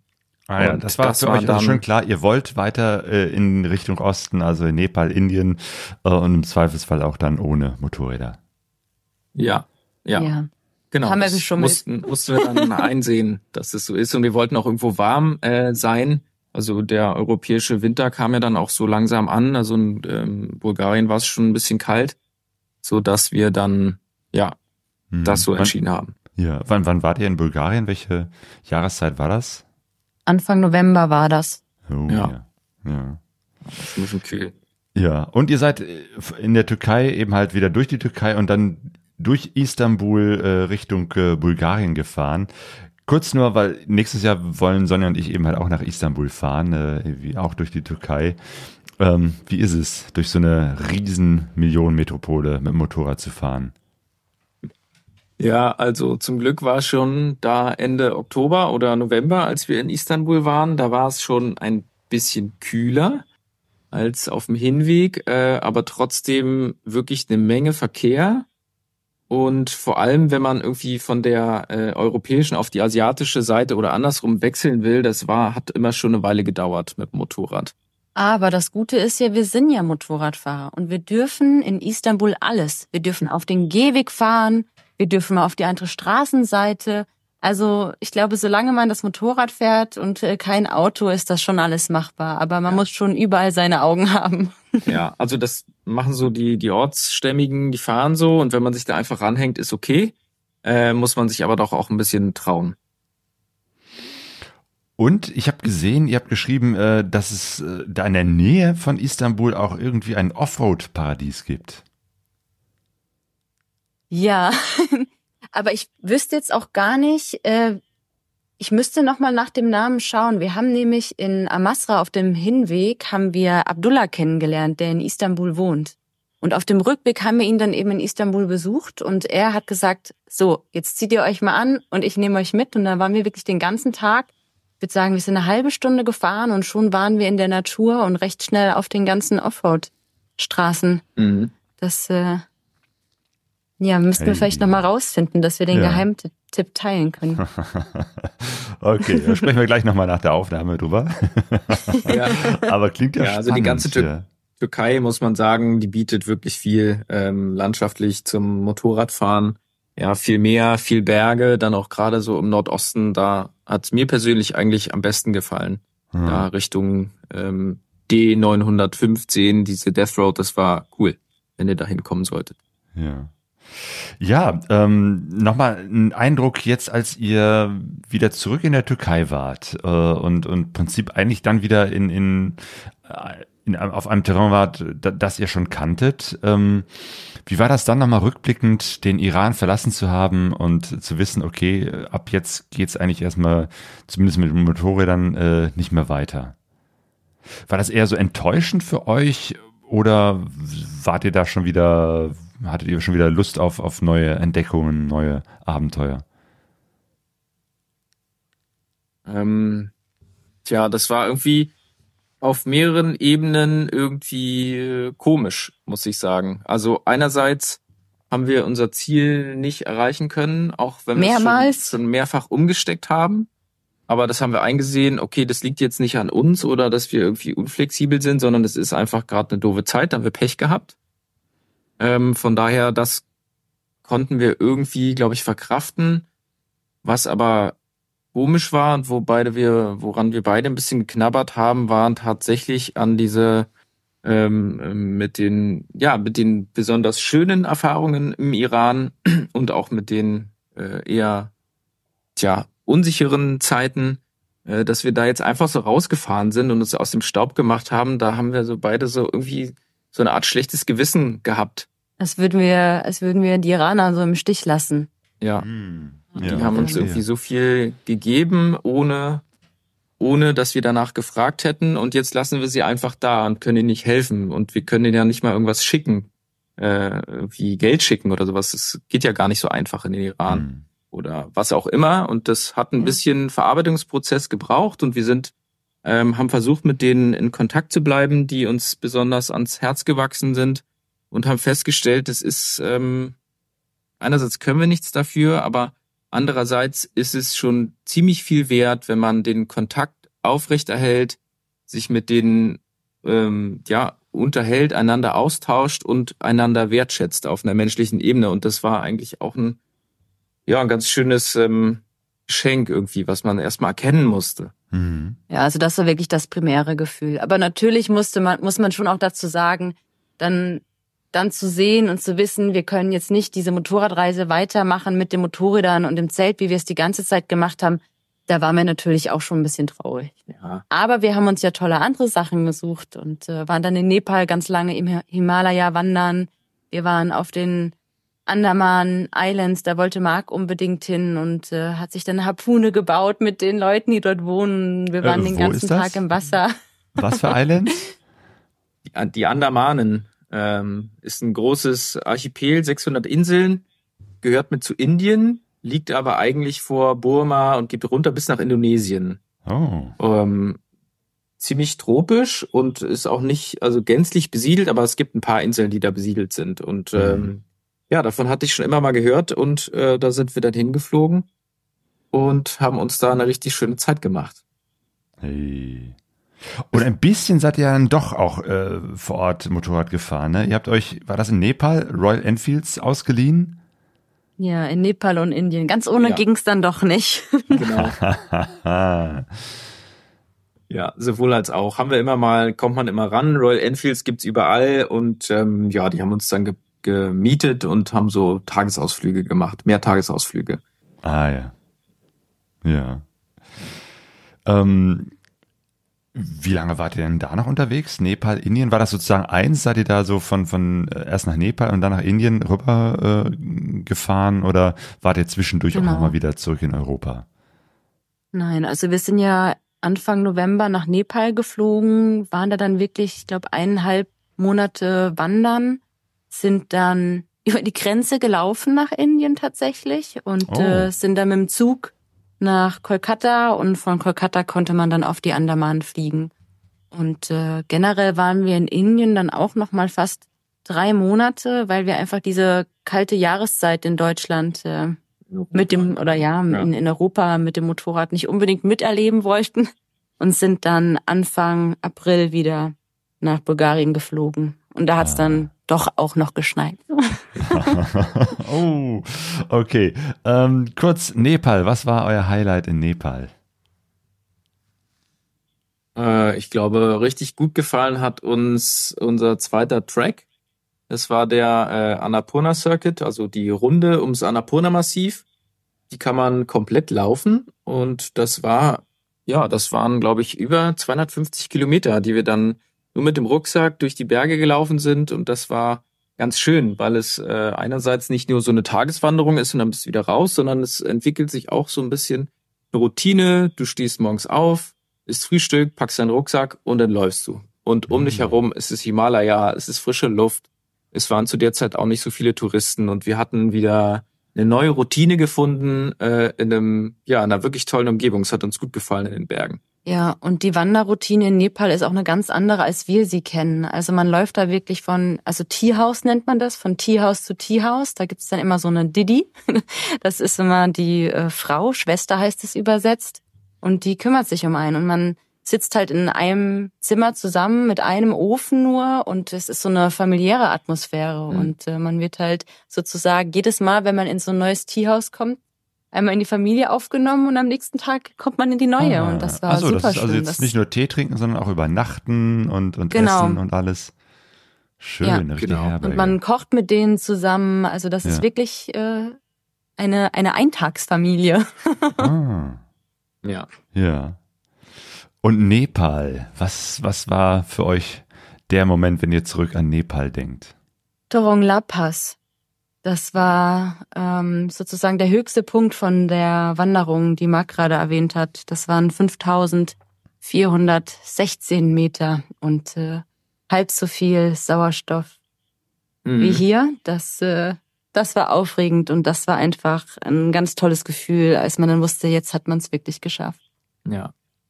Also so eine Höhe mal geschafft und auch erstmal dahin zu kommen. Also wir brauchten ein paar Tage, bis wir dahin gekommen sind und ähm, ja, mit dem Akklimatisieren ist auch sowas, äh, was doch, äh, würde ich sagen, mehr Zeit braucht, als man vielleicht manchmal hat, so als äh, so Kurzurlauber. Wir haben uns die Zeit zum Glück genommen und vorher schon eine andere Wanderung gemacht und hatten uns so ein bisschen an die Höhe gewöhnt.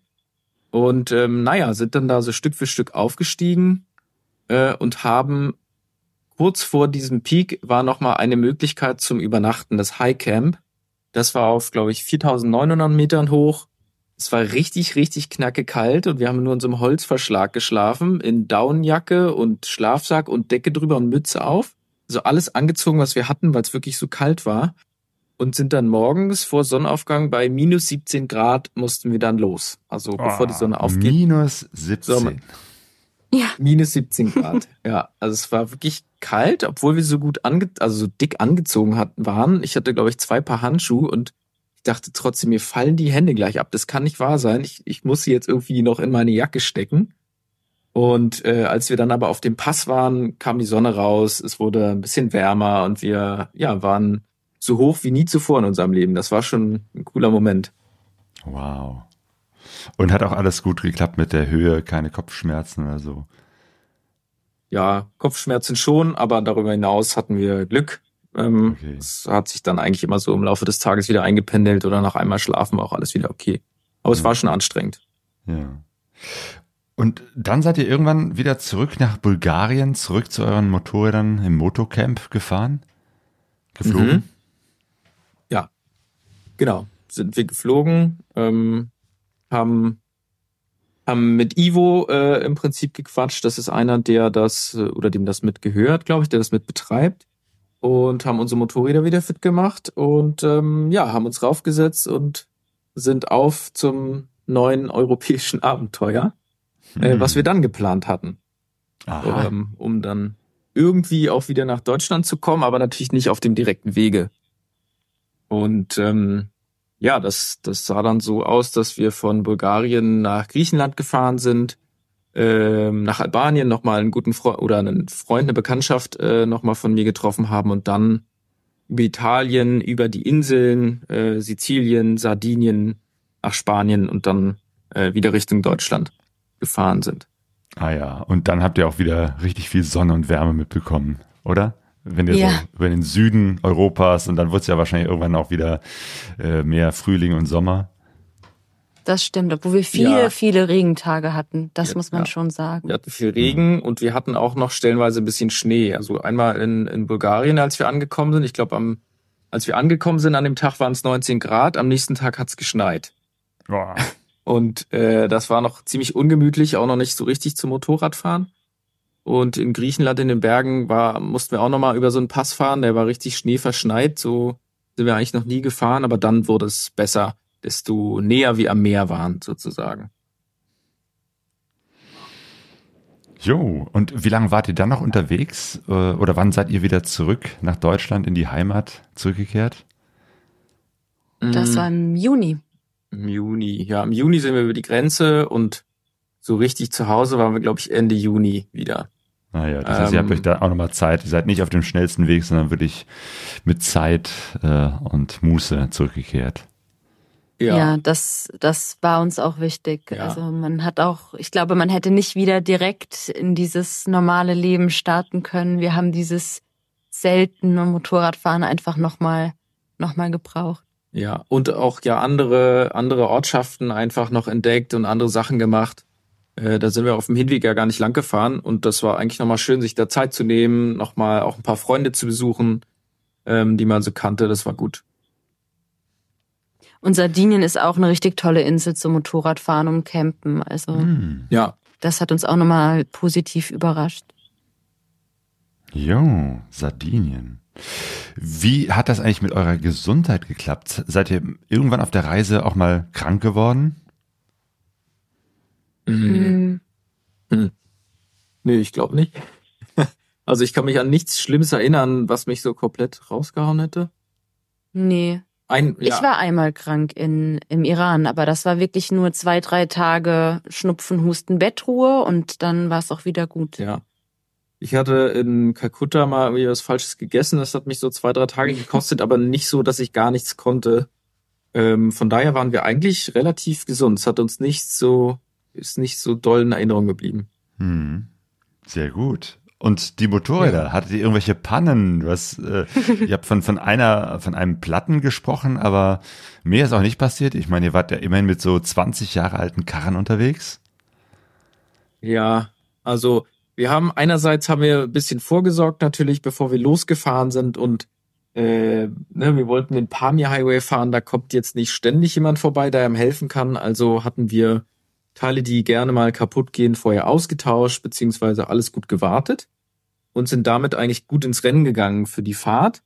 Und trotzdem sind ein paar Sachen passiert. Ja, also neben ein paar Platten, die Also vor allem Marc hatte, ich hatte- sechs Platten vorne, sechs Stück und ich hatte Ah. keinen einzigen. Ja, ich hatte Pech und was gab's noch? Du hattest noch mal, wir mussten Lisas äh, CDI noch mal tauschen. Ähm, Und am ersten Tag ist meine Batterie tatsächlich kaputt gegangen. Ich dachte mir, ach komm, die geht noch, das äh, wird schon Ah, alles klappen. Und dann ja. standen wir mitten auf dem Feld und mussten anschieben. Ja.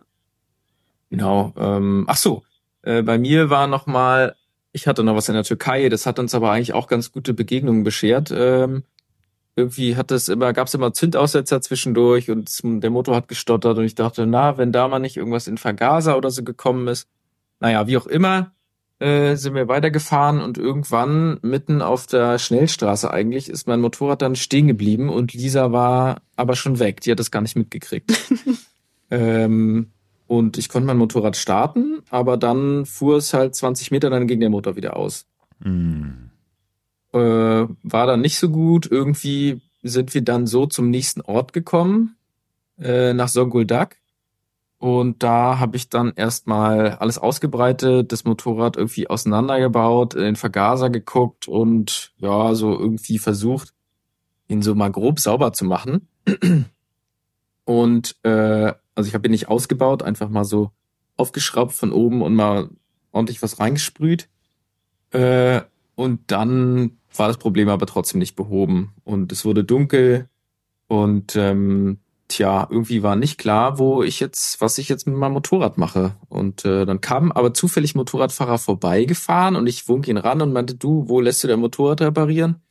Ja, also hier gibt's niemanden. Ja, und wo lässt du es reparieren? Ja, ich habe da einen Kumpel, warte mal. Und dann ergab sich der Kontakt zu Engin, der so eine, naja, mehr oder weniger so eine Hobbywerkstatt. Hobbywerkstatt hatte. Und da konnten wir dann mein Motorrad unterstellen. Er hat, und hat sich dann eingeladen zu Er hat uns eingeladen zu sich nach Hause. Der wurde noch bei seinen Eltern und dann wurde auch in einer richtig, ja, traditionellen türkischen Familie groß aufgetischt. Das Essen und Gäste waren da und wir wurden ausgefragt und konnten Und da dann schlafen. kam mir raus, dass wir gar keine Geschwister sind, sondern ein Paar. Ja. Nicht Oh. verheiratet. Ah ja, genau. genau. Dann wurde sich erstmal irgendwie auf Türkisch unterhalten, ob man mir nicht ein Taxi rufen sollte, dass ich noch woanders hingefahren werde. Aber irgendwie konnte Engin äh, seine Mutter dann doch so beruhigen, dass wir doch beide in einem Haus schlafen konnten. Und am nächsten Tag kam Marc und Engin dann das Motorrad repariert und äh, sie hat mich über den Markt geführt und äh, den ganzen türkischen Männern vorgestellt, die mich doch jetzt heiraten könnten. Ja, stimmt. Ja, das ist so witzig. Naja, ja, Ja. genau. Also letzten Endes, ich glaube, ich muss es mal auflösen, was mit meinem Mo- Motorrad dann war. Also wir haben den Vergaser nochmal auseinandergebaut, sah alles toll aus, wieder eingebaut, immer noch das gleiche Problem. Und am Ende stellte sich dann raus, ja, okay, ähm, ich habe einen Wackelkontakt an dem Stecker, der diesen Sidestand Kill Switch im Prinzip Ach ja, ja, ja, der Seitenständerschalter. Hm, okay. Genau, und dann kam da irgendwie kein Strom an und dann, ja, gab es keine Zündung. Ja. ja. Also ganz leichtes Problem, aber am Ende war das dann auch glücklich, dass wir Engin getroffen haben. Da hatten wir eine gute Zeit mit ihm und Ja. äh, mein Vergaser war halt trotzdem mal sauber. Ja, ich glaube, die Ah. schönsten Begegnungen hatten wir echt, wenn irgendwas mit dem Motorrad nicht äh, richtig war, weil wir Ja. einfach immer so nett aufgenommen wurden von den ganzen, ja, Ja, ja, Mechanikern, schön. Genau, so eine, so eine Motorradpanne und dann kommt so eine tolle Geschichte und so eine Ja. tolle Begegnung mit dieser Familie von Engin äh, heraus. Das ist doch wunderbar. Ähm, Ja. Und mit, mit so vielen Begegnungen, so vielen Erlebnissen äh, seid ihr dann äh, zurückgekehrt. Nach einem Jahr wart ihr wieder zurück in der Heimat. Äh, Und das ist jetzt auch schon wieder ein paar Monate her. Wenn ihr jetzt zurückblickt, wie hat euch diese Reise verändert? ja, auf jeden Fall im Positiven. also, ich merke immer wieder, dass ich anders mit meinen Mitmenschen umgehe. Ich glaube, dass ähm, ich muss auch sagen, gerade in diesen muslimischen Ländern mit dieser extremen Gastfreundschaft, die wir erfahren haben, das hat irgendwie auch was in mir bewirkt, dass ich merke, dass ich doch im Alltag den meinen, meinen Mitmenschen sehr viel mehr geben kann, als ich es bisher gemacht habe. Mhm. Äh, alleine schon dieses nettes kleines Gespräch, fremde Leute auf der Straße anlächeln, wenn man Zug fährt, einfach mal wieder fragen, na, wo fährst du denn hin? Ne? Also im Zug unterhält sich ja kaum noch jemand. Und ich glaube, diese, diese Lockerheit, die man auf der Reise von den Leuten mitgenommen hat, die versuche ich jetzt auch weiter auszuleben. Und äh, ich glaube, das klappt ganz gut. Ja, ja, da kann ich mich anschließen. Äh, irgendwie ist es, war das ja anfangs auch so ein bisschen, ist es ja immer ein bisschen befremdlich, ja, wenn man hier von aus Deutschland kommt und dann wollen so viele Leute plötzlich was von einem und man fragt sich, man macht sich immer Gedanken, was, was wollen sie denn wirklich? Also ist es, will er mich jetzt einfach nur fragen, wie es mir geht oder was will er denn jetzt eigentlich? Und irgendwann ist mir das vor mir selbst unangenehm geworden, warum ich so ein großes Misstrauen in die Leute habe, weil sich herausstellte, die sind einfach nett, die gehen miteinander um, sie sind menschlich miteinander. Man schweigt sich Mhm. nicht einfach an, sondern man hat einen netten Umgang und es hat die Tage einem sehr versüßt. Äh, und ich, ich finde, das, ja, täte uns auch hier ganz gut stellenweise, dass man einfach ein bisschen lockerer ist, ins Gespräch kommt und ähm, ja, vielleicht auch nicht immer alles allzu ernst nimmt. Mhm. Und das kulturelle Verständnis. ne? Also wir waren ja in vielen muslimischen Ländern und auch in den hinduistischen Ländern, buddhistischen Länder. Und da haben wir ganz viel mitgenommen. Und äh, was man vorher vielleicht gar nicht verstehen konnte. Und Mhm. das ist schön, dass wir, dass wir das jetzt selbst erleben durften und verstehen. Absolut, ja. Ja. Ja, ne, ich, äh, mir fällt gerade so auf, dass eigentlich ihr in, auf eurer Reise ja äh, sehr viele große politische Ereignisse auf einer ganz persönlichen Ebene so kennengelernt habt. Also ne, einen, einen russischen Soldaten, der nicht in den Krieg wollte, der geflohen ist und ein iranischer Soldat, der nicht auf die eigene Bevölkerung äh, schießen wollte und euch da gewarnt hat. Das sind ja Ereignisse, die kenne ich so nur aus den Medien, aus der Ferne und, und ihr habt diese Menschen persönlich getroffen. Mhm. Ja. Ja. Das hat uns sehr viel Weitsicht ermöglicht, glaube ich. Hm. Ja, auch Verständnis. Häufig hat man ja einen, gar nicht so einen persönlichen Bezug zu solchen Ereignissen, wie du auch schon sagst. Und dann äh, lässt man sowas auch nicht so an sich ran. Dann passieren solche Dinge ja einfach, weil sie auch irgendwo anders sind. Aber mit einem persönlichen Bezug macht man sich schon ganz andere Gedanken über sowas und nimmt es anders. Hm. Nehmt ihr jetzt auch so Nachrichten, politische Ereignisse, also speziell Iran, äh, Ukraine anders wahr? Ähm, ja, schon. Äh, es sind ja jetzt auch, sieht man zumindest in Rostock, gibt's immer mal so äh, Kundgebungen für Iraner, die so ein bisschen aufmerksam machen wollen über die Situation in, in Iran, wie es so ist. Und ähm, ja, auch Kollegen, Freunde, die, die von da kommen, äh, mit denen können wir uns jetzt auch einfach viel mehr unterhalten und uns mit deren Situationen stellenweise auch besser identifizieren. Ähm, was das so heißt und wie es weitergeht und was die denken, was in dem Land passiert oder ob überhaupt was passiert. Äh, das ist schon, versuchen wir schon, glaube ich, zu verfolgen. Da haben wir Interesse dran. Ja. Hm. Ja, ja, Reisen erweitert den Horizont, das sagt man immer so und das klingt auch immer sehr gut, aber es bedeutet ja auch manchmal, dass man dann Dinge sieht, auch negative Dinge, ähm, ja, sieht und, und wahrnimmt und vielleicht auch mehr Solidarität auch mit Menschen äh, aufbaut, die eben halt ja von der nicht so schönen, schlimmen, teilweise kriegerischen Seite dieses Planeten mitbekommen. Aber ich glaube, unterm Strich, man lernt was dazu und begreift die Welt nochmal direkter. Definitiv. Ja, und ich glaube, man versteht auch, äh, in was für einem, für einem quasi gemachten Nest man hier auch in Deutschland stellenweise ist. Über sowas mhm. muss man sich überhaupt gar keine Gedanken machen. Es sind irgendwie andere Probleme, äh, aber nicht solche Probleme. Und mhm. dann, ja, schätzt man doch sein Umfeld sehr. Ja, das war eure Reise. Baltic to Pamir. Ist das jetzt erstmal die große Reise gewesen oder wie äh, sieht's für euch die, die Zukunft aus? Habt ihr vor, vielleicht nochmal so eine Reise zu machen oder ist das jetzt erstmal eine Sache, die abgehakt ist? Fahrt ihr eigentlich eure Motorräder noch? Ja klar. Ja, haben wir beide noch. ähm, die werden uns auch, glaube ich, noch ein bisschen erhalten bleiben. Die fahren noch, machen alles, was sie sollen. Und ähm, ja, also wir haben ja den Pamir noch nicht erreicht und das ist immer noch ein großes Ziel. Ja, wir heißen ja Baltic to Pamir, ne? Also. ja, äh, ich glaube, wir würden das irgendwann werden wir uns bestimmt noch mal auf eine Reise begeben. Das ist äh, hat ja eher noch Lust auf mehr gemacht, ähm, als dass man jetzt sagt, so habe ich jetzt gemacht, ist abgehakt. Und man cool. muss ja auch nach Hause kommen, um wieder losfahren zu können. Sehr gut. Das merke ich mir. Man muss nach Hause kommen, um wieder losfahren zu können. Ja. Schön. Ja, Mensch, äh, das war wirklich eine, eine, eine, tolle Reise, die ihr da gemacht habt und ein paar wirklich äh, ergreifende Geschichten, die ihr erzählt habt. Dafür erstmal ganz, ganz herzlichen Dank. Ja, ja, dank dir auch für gerne. die Einladung. Es hat sehr viel Spaß gemacht. Jo. Ja, wir haben uns äh, dieses Jahr auf dem MRT gesehen, im Motorradreisetreffen in Gieboldehausen und vielleicht sehen wir uns ja nächstes Jahr dort wieder. Sehr gerne. Ja, unbedingt. Das hat uns ja. auch gut gefallen da. Jo, jo. Vielleicht zeigt ihr da auch mal ein paar Fotos, weil das, was ich gesehen habe bisher äh, auf Instagram, äh, da sind schon ein paar richtig schöne Eindrücke dabei. Ja, äh, ja, dann bist du noch ein weiterer Motivator, der sich das, glaube ich, wünscht. Äh, wir nehmen das in Angriff. Ja, genau.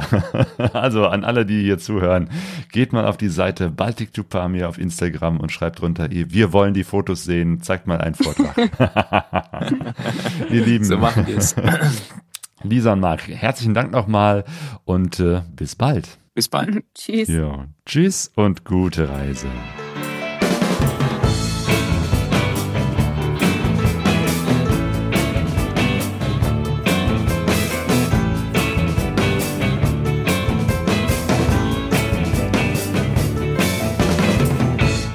Pegasorise.de